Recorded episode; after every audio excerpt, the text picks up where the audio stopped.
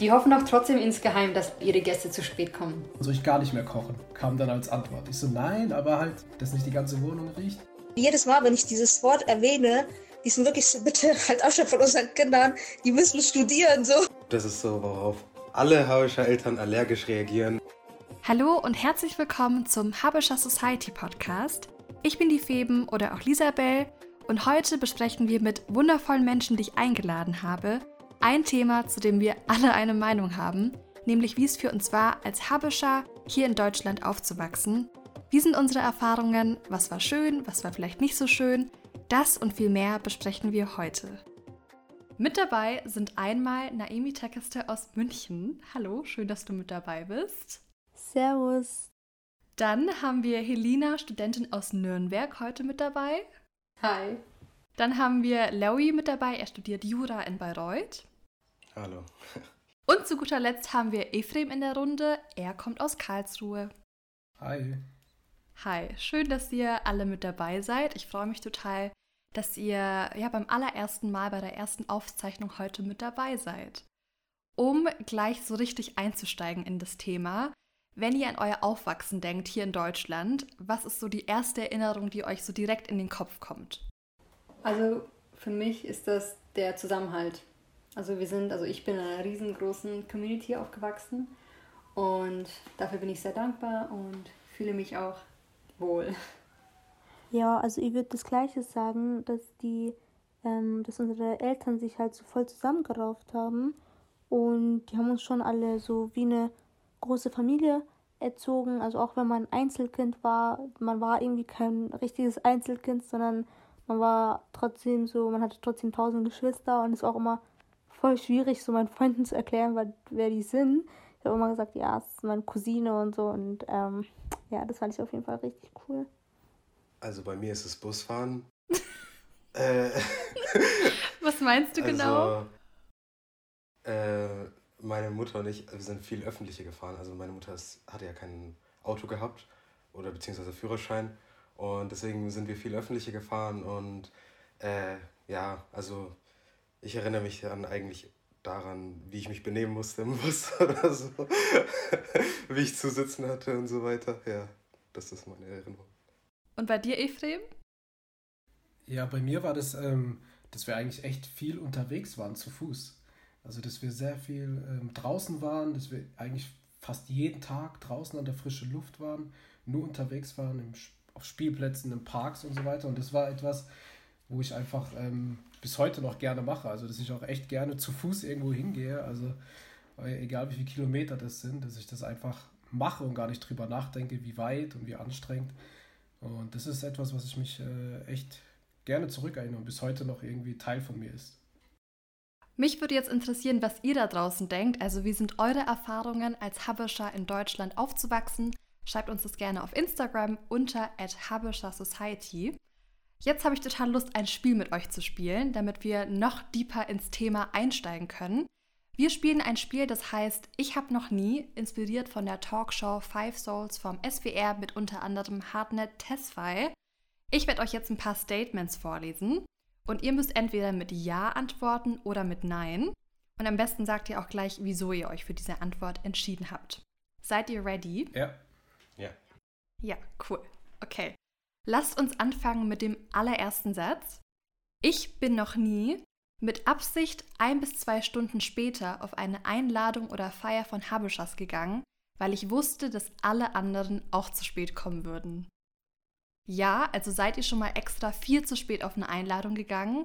Oder nein, seid ihr immer pünktlich, auch bei Verabredungen mit Habeschas? Auf jeden Fall ja. Ich glaube, da stimmen mir meisten, die meisten zu. Ähm, es macht einfach keinen Spaß, wenn deine Freunde nicht da sind, wenn du dann voll, wenn du dann bei den ganzen Erwachsenen bist, alleine. Und außerdem, wenn ich ehrlich bin, hat es auch ein bisschen Spaß gemacht, meine Mutter zu ärgern, weil sie immer pünktlich sein wollte und ich und meine Schwester, meine Schwester und ich eben uns fertig, viel zu lang fertig gemacht haben und ja. Wie sieht es beim Rest aus? Bei mir genauso. Ich habe es einmal versucht. Einmal, weil ich wirklich die Hoffnung hatte, komm, bei dem, bei dem Termin sind sie alle pünktlich. Aber genau da habe ich auch wieder eine Stunde gewartet und seitdem Oh Mann. never ever. Also wirklich Never again. eine Stunde Vorlauf und dann gehe ich erst langsam los. Also dann mal sehen, wann ich dann da bin. Oh Mann, ich kenn's auch. Aber mein Vater ist genau das Gegenteil. Der hat immer im Auto auf uns gewartet, weil meine Mutter wirklich zuletzt immer wieder irgendwas gefunden hat, wo sie noch nachschauen musste oder doch was vergessen wurde. Und dann saß er da wirklich im Auto und hat gewartet. Im Winter war es praktisch, weil dann war das Auto schön aufgewärmt. Wir kamen rein und es war alles okay. Aber ja, man, so ist man aufgewachsen irgendwie. Ne? Also einfach mal Zeit lassen und nicht so stressen. Also ich persönlich habe das auch schon gemacht, des Öfteren schon. Aber ich sag's mal so, äh, meine Mutter ist auch ziemlich pünktlich. Und äh, das war auch immer so ein Diskussionsthema, also wann wir rausgehen. Und es hat sich dann irgendwann so entwickelt, zu den Sachen, wo wir dann zu zweit gegangen sind, dass sie dann einfach schon vorher los ist und ich dann hinterher gekommen bin. Also, ja. ja. Also, ich bin jemand, der eigentlich auch sehr pünktlich ist. Ähm, und wenn ich zu spät komme, dann komme ich wirklich zu spät und dann tut es mir auch voll leid. Aber es gibt eine Ausnahme, Leute. Manchmal muss man, finde ich, bei Verabredungen strategisch oh sein. Oh, ja. Und damit meine ich, wenn ich weiß, dass ja. jemand immer zu spät kommt, also wirklich immer eine Stunde zu spät kommt, und ich mich zum Beispiel um, weiß nicht, 16 Uhr mit einer Freundin treffe und ich weiß, sie kommt immer eine Stunde zu spät, dann komme ich um 16.45 Uhr. Also ich weiß, sie kommt um 17 Uhr, dann komme ich so ein bisschen früher. Oder wenn ich weiß, ein Kindergeburtstag beispielsweise beginnt um 14 Uhr, dann weiß ich oder ich rechne damit, um 14.30 Uhr kommen so die ersten Gäste, um 15 Uhr wird schon ein bisschen voller, 15.30 Uhr, 16 Uhr ne, startet der Geburtstag dann so langsam und dann gibt es irgendwann Essen, Bunda, also äthiopischen Kaffee oder eritreischen Kaffee. Ne? Also man weiß ja schon, man muss da so ein bisschen strategisch sein. Und wenn ich weiß, die Leute kommen zu spät, dann versuche ich mich immer so ein bisschen anzupassen. Ähm, genau, aber ich habe auch das Gefühl, ich weiß nicht, wie es euch geht, dass bei Einladungen, wenn die zum Beispiel einen um 14 Uhr einladen und wenn man dann wirklich um 14 Uhr klingelt, dann sind die doch selbst überrascht, oder? Oh ja. Also man merkt schon immer, wenn sie in den Vorbereitungen noch sind, eigentlich. Voll. wenn noch aufgebaut oh, wird. Aber was, was, wenn die Person wirklich früher kommt? Was macht ihr dann? Also was, wenn die Person die zum Frage. ersten Mal pünktlich ist? Die hoffen doch trotzdem insgeheim, dass die, also ihre Gäste zu spät kommen. Voll. Auf jeden Fall, auf jeden Fall. Mir ist aber nochmal wichtig zu betonen, nicht alle Habeschas kommen zu spät. Das ist natürlich ein Klischee, aber das auch teilweise auch stimmt. Genau, aber nicht alle kommen zu spät, keine Sorge. Kommen wir zu Statement Nummer zwei. Ich bin noch nie mit viel zu schweren Koffern nach Eritrea oder nach Äthiopien geflogen und habe versucht, die Mitarbeiter, Mitarbeiterinnen am Schalter zu überreden, mich trotz Übergepäck fliegen zu lassen. Ja oder nein? Nee, das ist mir noch nie passiert. Also ehrlich gesagt, äh, ich wiege die Sachen schon zu Hause, weil ich einfach auf den Stress vor Ort keine Lust habe, ehrlich, weil ich das schon so mhm. oft beobachtet habe, wie dann da Leute an ihren Koffern sind und versuchen noch drei, vier Sachen anzuziehen und ich mir denke, ey, nee, das mache ich nicht. Oder wenn jemand kommt und fragt, ob ich was mitnehmen kann, das ist ja auch vollkommen normal. Nee, dann sage ich auch, geht nicht, sorry, und weil das ist mir echt zu, ja, die Zeit ist mir dann zu kostbar, da das ganze Zeug zu versuchen zu klären. Ja es ist nicht ungewöhnlich, dass man auch so eine Kofferwaage zu Hause hat als Habischer. also es ist normales Equipment.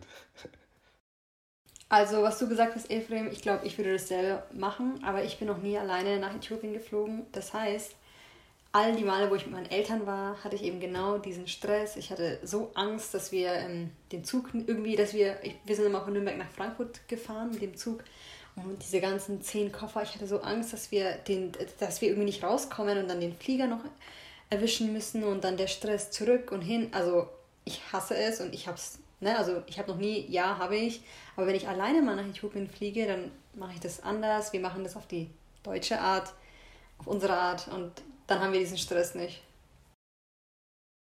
ich habe halt einfach jedes Jahr aufs Neue dasselbe Problem. Ich weiß es auch davor. Es ist so, als ob ich nicht wüsste, dass es auf mich zukommen würde. Aber echt, vor allem wenn man hinfliegt, dann nimmt man die ganzen Geschenke oh, ja. mit. Und wenn man zurückfliegt, dann diese ganzen Gewürze, die Butter und, und alles Mögliche. Freunde, ne? Und ich weiß jetzt nicht, voll, und ich weiß nicht, ob ich das beichten soll oder sagen soll. Aber ich sag's jetzt einfach. Und zwar kennt ihr das, wenn, wenn ihr mit euren Gewürzen und mit Gibby und so nach Deutschland fliegt und einfach nur hofft, dass der deutsche Zoll euren Koffer nicht aufmacht. Ich sag's euch jedes Mal, ich fange immer an zu beten. Ich so, bitte Gott, macht, dass sie meinen Koffer nicht öffnen. Ich habe immer Ja. so Schiss und habe auch so eine Taktik, wie ich immer versuche, an denen vorbeizulaufen, dass sie meine Koffer nicht öffnen. öffnen. Ich weiß nicht, ob ihr das Man kennt. fühlt sich so kriminell. Oh Mann. Okay, kommen wir zu Statement Nummer 3. Ich habe noch nie zu Hause eine Butterdose, Tupperdose oder ähnliches geöffnet, dann allerdings etwas komplett anderes gefunden, zum Beispiel Gewürze und aus Äthiopien oder aus Eritrea. Wer kennt's? Wer kennt's nicht? Wer kennt nicht diese Keksdose mit äh, Oh Mehlzeug drin? Wirklich, kriegt mich jedes Mal, wenn ich das aufmache, ich hoffe jedes Mal, da sind Kekse drin, obwohl ich weiß, da waren seit 2010 keine Kekse mehr drin. Auf jeden Fall, als Kind Oh vor allem. Mann. So eine große Enttäuschung, aber mittlerweile haben wir uns daran gewöhnt und ich kaufe meine eigenen Süßigkeiten. Ich weiß schon, wo ich die aufbewahre. Oh, ich wäre froh. Ich wäre froh, wenn das Tuba-Boxen gewesen wären. Das waren dann meistens Gläser oder irgendwas, was benutzt wurde. Und das sieht dann, sieht dann aus wie Kakao, ist aber dann Bälle und dann denkst du noch, was ist da los? Als kleiner Junge und dann, ja, dann passieren schon mal so Sachen. Da fällt mir noch was ein. Ähm, ihr kennt doch das äh, äthiopische Alkohol, alkoholische Getränk Edge. Hm. Und ich weiß nicht warum. Meine Eltern haben das von ihren Freunden bekommen. Also das schenkt man sich ja.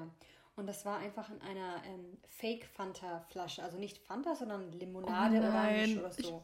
Und es war kürzlich, also ich war 19 oder so und ich hatte einfach voll Durst. Auf Oh mein Süßes. Gott. Und ich öffne diesen, diese Flasche Ja. und ich trinke das so und ich dachte mir, hä?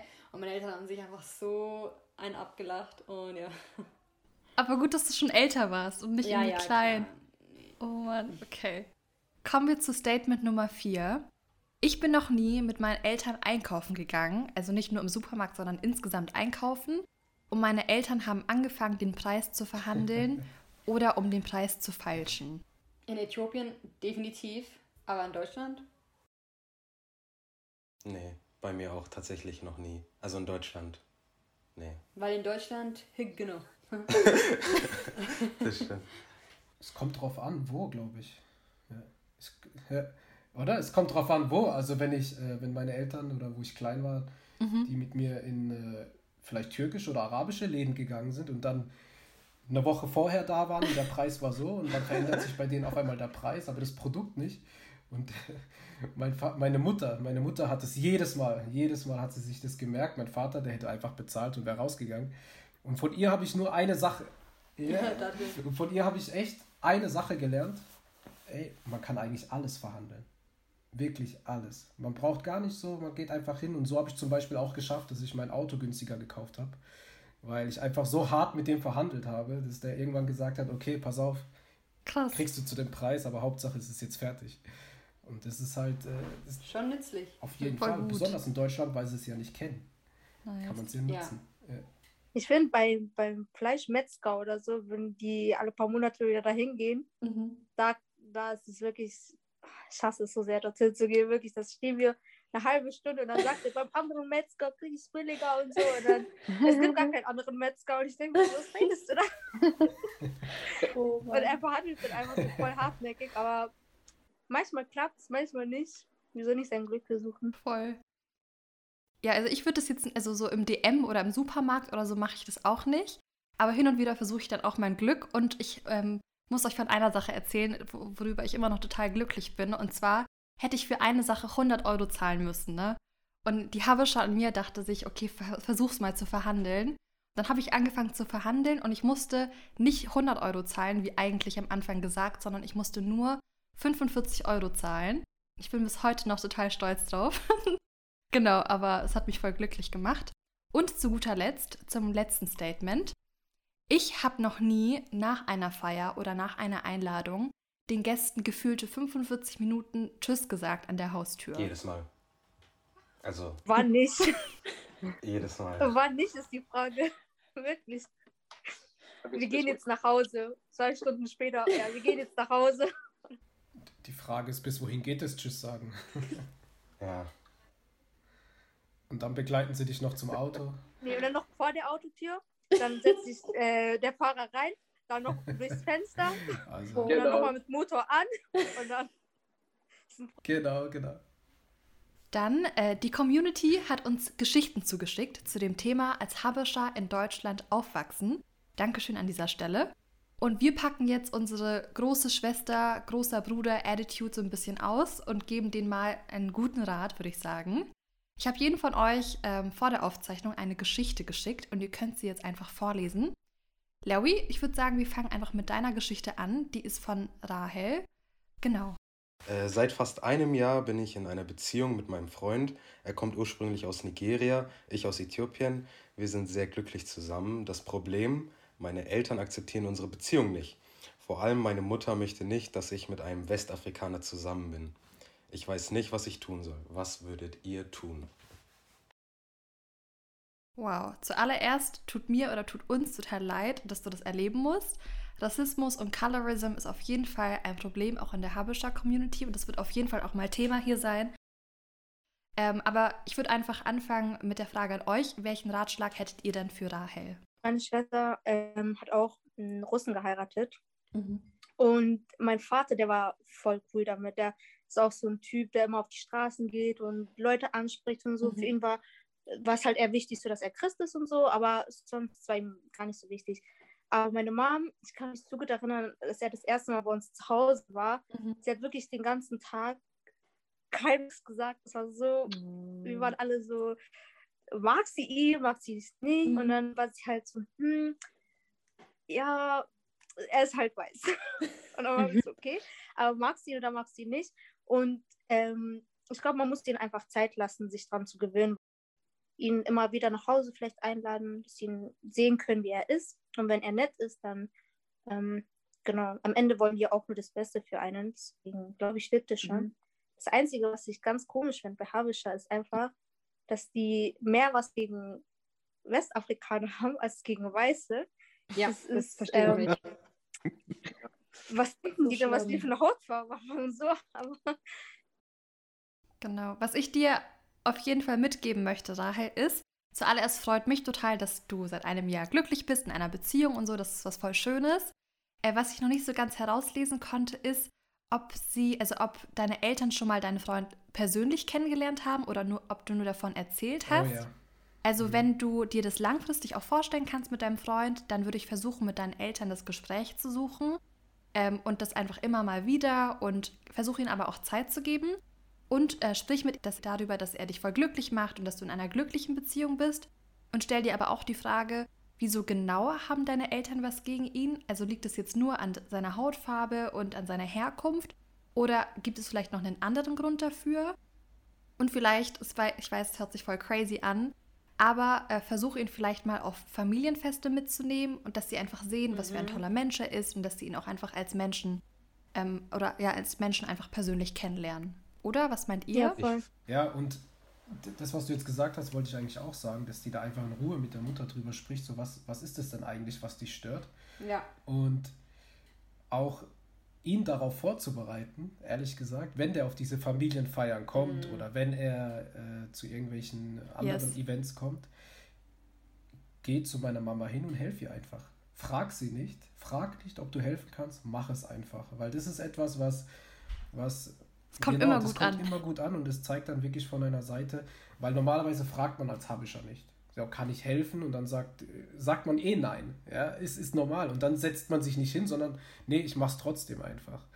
Ich, ich finde es auch äh, ehrlich gesagt sehr wichtig, ähm, wurde es schon öfter durchgekommen, aber mit diesen Stereotypen aufzuräumen. Also äh, gerade bei meiner Mutter weiß ich, äh, meine Mutter hat so eine Veranlagung, wenn sie zum Beispiel sagen wir, sie kennt jemanden aus Vietnam, sie kennt alle aus Vietnam. Oder sie weiß, wie solche Leute ticken. Sie kennt einen Deutschen, sie kennt alle Deutschen und so weiter. Und dann halt mhm. zu fragen, ja, was stört denn? Und da kann man dann auch ansetzen, quasi, vielleicht auch Ursache bekämpfen. Und äh, wenn das nicht geht, also ein Tipp, den ich bekommen habe, als ich mal meine Familie äh, gefragt habe, wie, also meine, meine Onkel wussten vor meiner Mutter, dass ich eine Freundin habe. Und äh, ich habe sie gefragt, wie ich ihr das erklären soll, weil meine Freundin ist deutsch. Und die haben gesagt, also aus dem, wie sie meine Mutter kennen und einfach wissen, dass sie zu schnell äh, in Gedanken verfällt, ich soll sie einfach mitbringen. Okay. Ich soll ihr gar nicht die Zeit geben. Ich soll, genau, und dann in Negatives reinzugehen. Eigentlich cool. Cooler Onkel. Ja, ja, aber. Ja, aber sowas kann auch schief gehen. Ich meine, wie es dann bei mir lief, sie hat dann äh, Essen gemacht für uns und dann hat sie nur zwei Teller gedeckt und ist wieder in die Küche gegangen und hat dicht gemacht. Also so geht's auch. Aber jetzt, jetzt versteht sie sich gut mit ihr. Aber das ist schon riskant. Also meine Mutter hasst unangekündigte Gäste. Also. Ja. Sie wird mich allein schon töten dafür, dass sie Ja, Zeit hat aufzuräumen und so. Eben. Und sich fertig zu machen und keine Ahnung was. Aber sie hat gesagt, hinterher, sie hat es allein deswegen schon erkannt, dass ich äh, jemand Besonderen mitbringen muss, weil äh, ich so sehr mein Zimmer aufgeräumt habe, wie ich es noch nie aufgeräumt habe. Und allgemein, ich habe geputzt und ich habe Zeug gekocht. Und dann hat sie, hat sie selber auch angefangen, sauber zu machen, hat sie gesagt. weil sie dachte, irgendjemand special kommt. Ja. Okay. Na, Emi, lass uns doch mit deiner Geschichte weitermachen. Ähm, ja, also da habe ich eine, ähm, Hallo Habische Society, ich brauche eure Hilfe. Und dann kommt, ähm, so, meine Mutter kocht jeden Tag in unserer Wohnung jetzt mit ganz viel Zwiebeln und Berbere. Deshalb riecht unsere Wohnung und auch meine Haare und Kleidung immer danach. Äh, wenn ich das anspreche, ist meine Mutter sauer auf mich. Was soll ich tun? Ruth Castle 16. Ich, zuallererst, ich glaube, wir kennen das alle, dass zu Hause gekocht wird und dass dann alles riecht nach Gewürzen. Ähm, genau, welchen Tipp hättet ihr dann für sie? Erstmal, also, also erstmal würde ich sagen, wir sind voll bei dir. Wir wissen ganz genau, was in dir vorgeht, äh, egal ob, äh, egal ob äh, Eritrea oder Äthiopien. Mhm. Wir wissen alle, wie die Gerüche sind, wenn da schön gekocht wird. Ähm, ich meine, es ist echt schwer. Es ist echt schwer, da so den bestmöglichen Tipp zu geben. Also ich habe immer versucht, bei meiner Mutter zu sagen, versuch wenigstens die Tür zuzumachen und das Fenster auf. Weil meistens immer, wenn ich dann in die Küche gegangen bin und äh, gesehen habe, dass das Fenster zu ist, hat, hat mich ja nichts mehr gewundert, dass dann auf einmal die ganze Wohnung danach gerochen hat. Dann habe ich angefangen, aber wirklich, weil meine Klamotten dann immer wieder danach gerochen haben, ähm, die einzupacken. Ehrlich, weil irgendwann war die Diskussion, irgendwann war die Diskussion so krass, so ja wie, aber was soll ich machen? Soll ich gar nicht mehr kochen? Kam dann als Antwort. Ich so nein, aber halt wenigstens so, dass nicht die ganze Wohnung riecht. Und dann irgendwann habe ich gedacht, komm, ich muss eine Lösung finden. Dann habe ich mir halt so, ihr kennt es doch, wenn ihr immer nach dem, ihr beispielsweise, vielleicht habt ihr mal Klamotten zum Waschen gebracht und die wieder bekommen, so Anzüge oder so, die haben ja dann immer so eine Folie. So, mein Vater, mein Vater hat regelmäßig seine Anzüge dahin gebracht. Ich habe ihm seinen Anzug gegeben, habe die Folie genommen, habe die einfach über meine Klamotten gemacht und habe das dann so verpackt. Und es Voll hat schon schlau. weniger, es hat schon weniger gerochen. Hä, voll gut.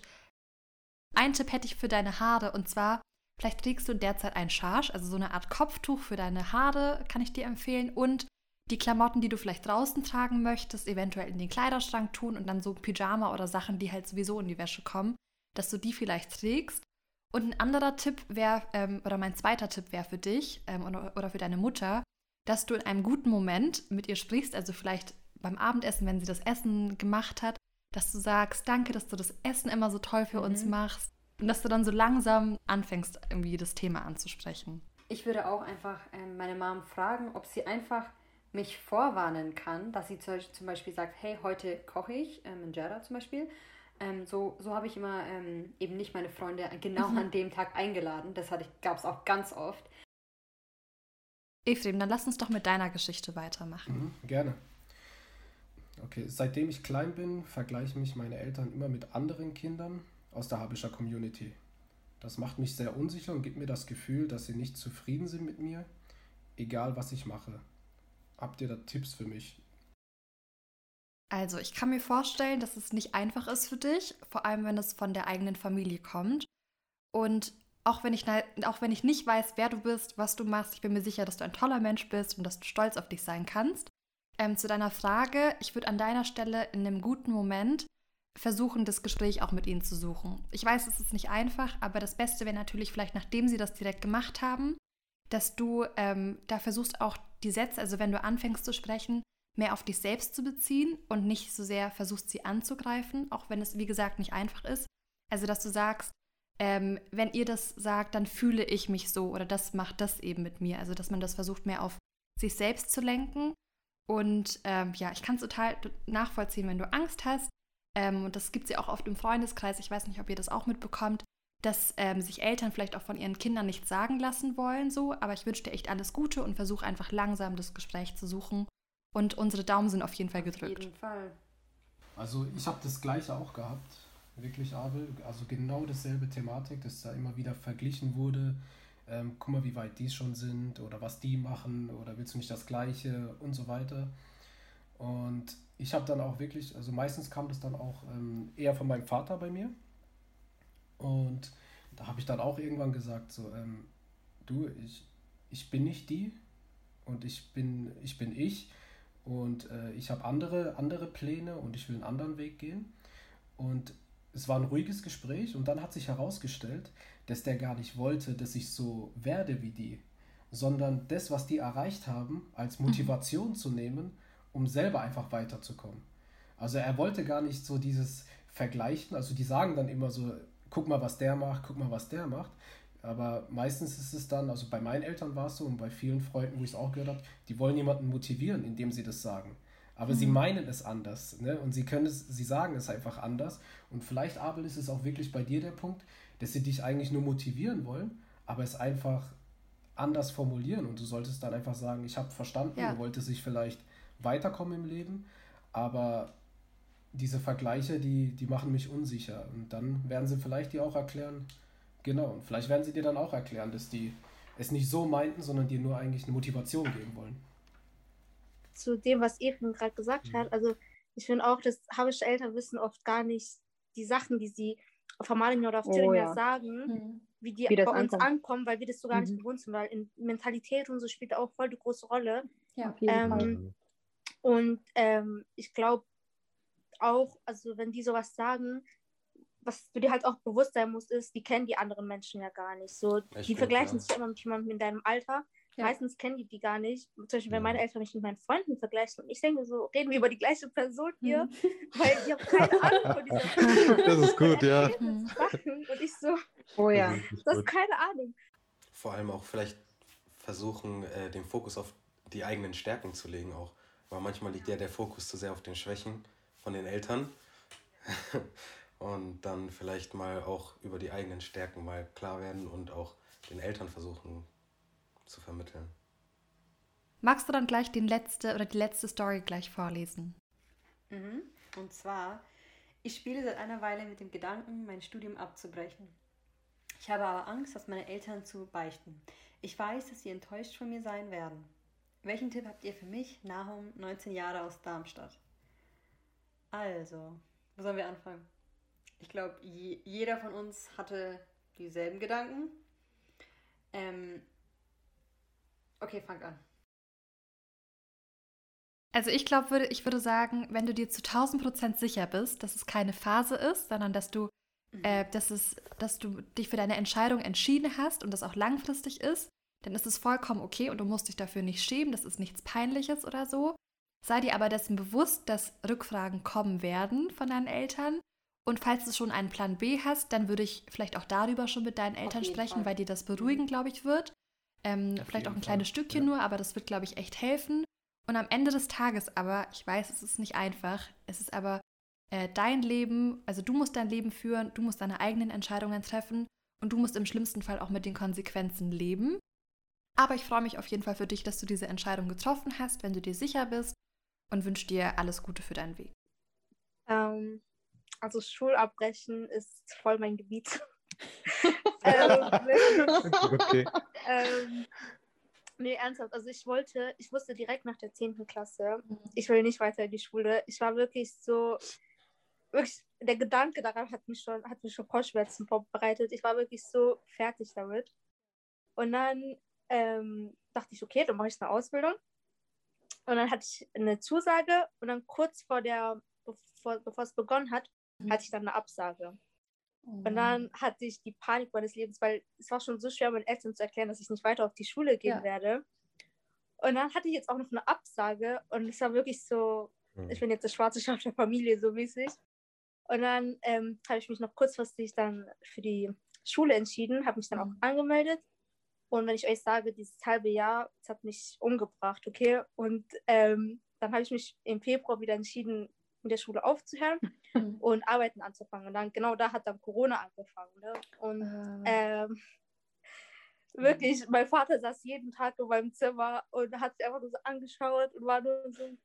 Und, und Mhm. einen Plan B zu haben, wenn du weißt, du willst aufhören, hab einen Plan, was du machen willst. Und dann kannst du es denen sagen und dann sind die wahrscheinlich immer noch sauer, so, das, das wird es nicht abändern, aber dann wissen die, okay, er ist nicht verloren. Ähm, und ähm, ja, also du musst dir wirklich 100 pro sicher sein. Und wenn Schule nicht für dich ist, also nichts für dich ist, dann mach's nicht. Also ich weiß, ich bin einer der wenigen, glaube ich, in unserer ganzen Gemeinde auch, die eine Ausbildung macht. Und jedes Mal, wenn ich dieses Wort erwähne, die sind Oh wirklich so, mein bitte halt auch schon von unseren Kindern, oh die Gott. müssen studieren, so. Nee, das gibt's äh, nicht. wirklich, also Hey, es gibt's äh. Mindset einfach. Und die kennen es halt Ja. einfach nicht anders. Die kennen Mhm. alle deren Freunde, deren Kinder studieren Ja, und für die ist Studium halt Wieder, so wieder verglichen werden. Ja, Wieder- genau, wieder das verglichen werden. verglichen werden. Aber wenn du einen Plan hast, ähm, Yes. ja, im, End, im Endeffekt, es kommt einfach nur auf das Resultat an. Und Ja. wenn die sehen, hey, okay, du, das geht dir gut, dann sind die auch okay. Weil meine Eltern haben auch gesehen, okay, Schule, dieses Mhm. halbe Jahr hat mich echt zerstört. Und dann im Endeffekt, also nachdem ich dann wieder alles in den Griff gekriegt habe und meinen Job gut. habe und so, dann waren die Mhm. halt auch so, okay. Ähm, ist nicht das Ende das war dann wohl die richtige Entscheidung, so, ja. Eltern haben einfach Angst, wenn. Also dieses Risiko, Eltern, äthiopische Eltern hassen einfach ähm, Risiko, was ich verstehen kann. Die sind hier gekommen und hatten nichts und für die ist diese Stabilität ähm, sehr wichtig. Das kann ich auch nachvollziehen. Aber bei uns, wir haben es ein bisschen einfacher. Wir können auch mal ein Jahr gar nichts tun. Wir sind nicht verloren. Und das, das vergessen sie. Man muss sich auch einfach des, dessen bewusst werden, dass unsere Ja. Eltern äh, auch das Beste für uns wollen. Und Ja, genau, natürlich, genau, äh, das prägt sich halt manchmal anders aus oder auch diese Sachen, Mhm. die immer, die wir so als andersartig bezeichnen, auch das sind ja meistens, die sind nur so kompliziert, weil sie, sie lieben uns auf eine Art und Weise, die ist uns nicht so begreifbar. Nicht zeigt. Ja, und, und dann müssen wir da irgendwie versuchen anzuknüpfen und halt Voll. Brücken zu bauen, auch manchmal.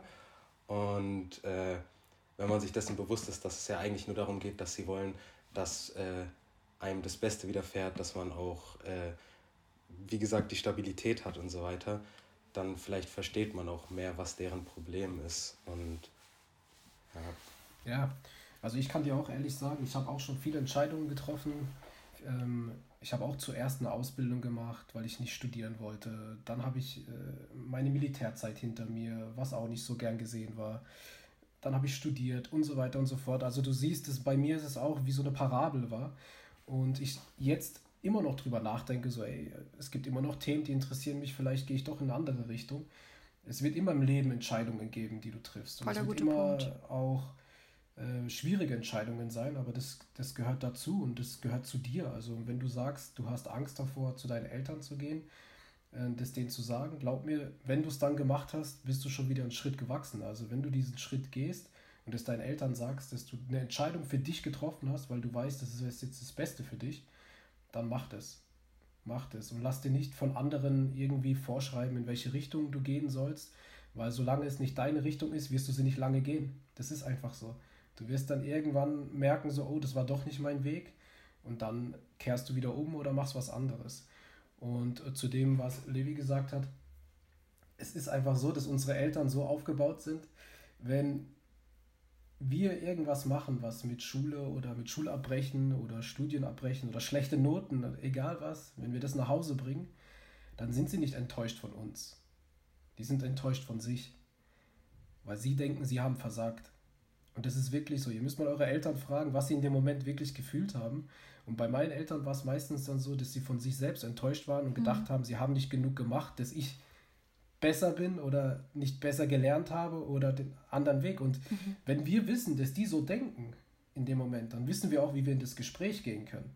Wir können in das Gespräch gehen und schon denen einfach die Schuld wegnehmen und sagen so, ihr habt alles richtig gemacht, das ist jetzt meine Entscheidung. Ja, genau. Und das Einzige, was was ich mir denke, also ich sage denen jedes Mal, ähm, Kinder haben heißt einfach, dass ihr trotzdem einen eigenständigen neuen Menschen erzeugt habt. Also ich bin nicht du vor 20 Jahren. Und, und da noch in einem, anderen, in einem anderen Land aufgewachsen zu sein, macht nochmal viel ähm, aus. Und immer wenn wir darüber sprechen, stimmen die mir auch zu. Auf der anderen Seite sind die trotzdem pisst, wenn ich, äh, wenn ich ne, also nicht deren Meinung bin. Weil in letzter Zeit, also vieles, was ich gerade mache, entspricht deren Meinungen. Deswegen vergessen sie das. Aber ich sage denen jedes Mal, hey, ich bin ein eigenständiger Mensch und ähm, ich habe diese und jene Ziele und ihr müsst sie akzeptieren. Ihr wart in meinem Alter selbstständig und wart in einem anderen Land. Das ist auch, was ich denen oft sage. Ist so, sie haben ja auch eine Entscheidung getroffen und gesagt, sie wollen hierher kommen und hier was aufbauen. Und das vergessen die manchmal. Das vergessen die. Und ich verstehe ich versteh die ja auch voll. Also ich bin selber, ich bin selber vor kurzem Vater geworden und äh, es ist eine ganz, ganz andere Liebe auf einmal, wenn du da ein eigenes Kind hast.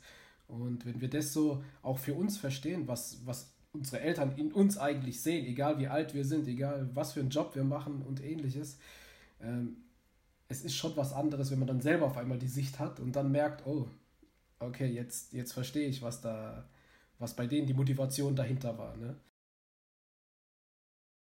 Es ist halt auch wichtig, dass man glaube ich, denen das Gefühl vermittelt, dass eine Entscheidung auch wohl überlegt ist. Einfach. Ich glaube, das ist so, worauf alle, alle Hauischer Eltern allergisch reagieren, wenn man irgendwie ihnen das Gefühl gibt, diese Idee kam einfach von irgendwoher und man rennt ins Ungewisse, weil sie auch teilweise dann glauben, dass man da nicht zurück kann. Also wenn man irgendwas gemacht hat, dann geht man nicht einfach wieder zurück oder kann sich einfach umentscheiden später. Mhm. Genau. Das war's auch schon für heute. Ich danke euch, dass ihr so ehrlich wart und heute im Podcast mit dabei wart. Ihr da draußen liked, kommentiert, folgt dem Podcast, teilt den Podcast und ich würde mich echt über 5 Sterne auf Apple Podcast freuen. Dankeschön und bis zur nächsten Folge. Tschüss. Tschüss. Ciao. Ciao. Ciao.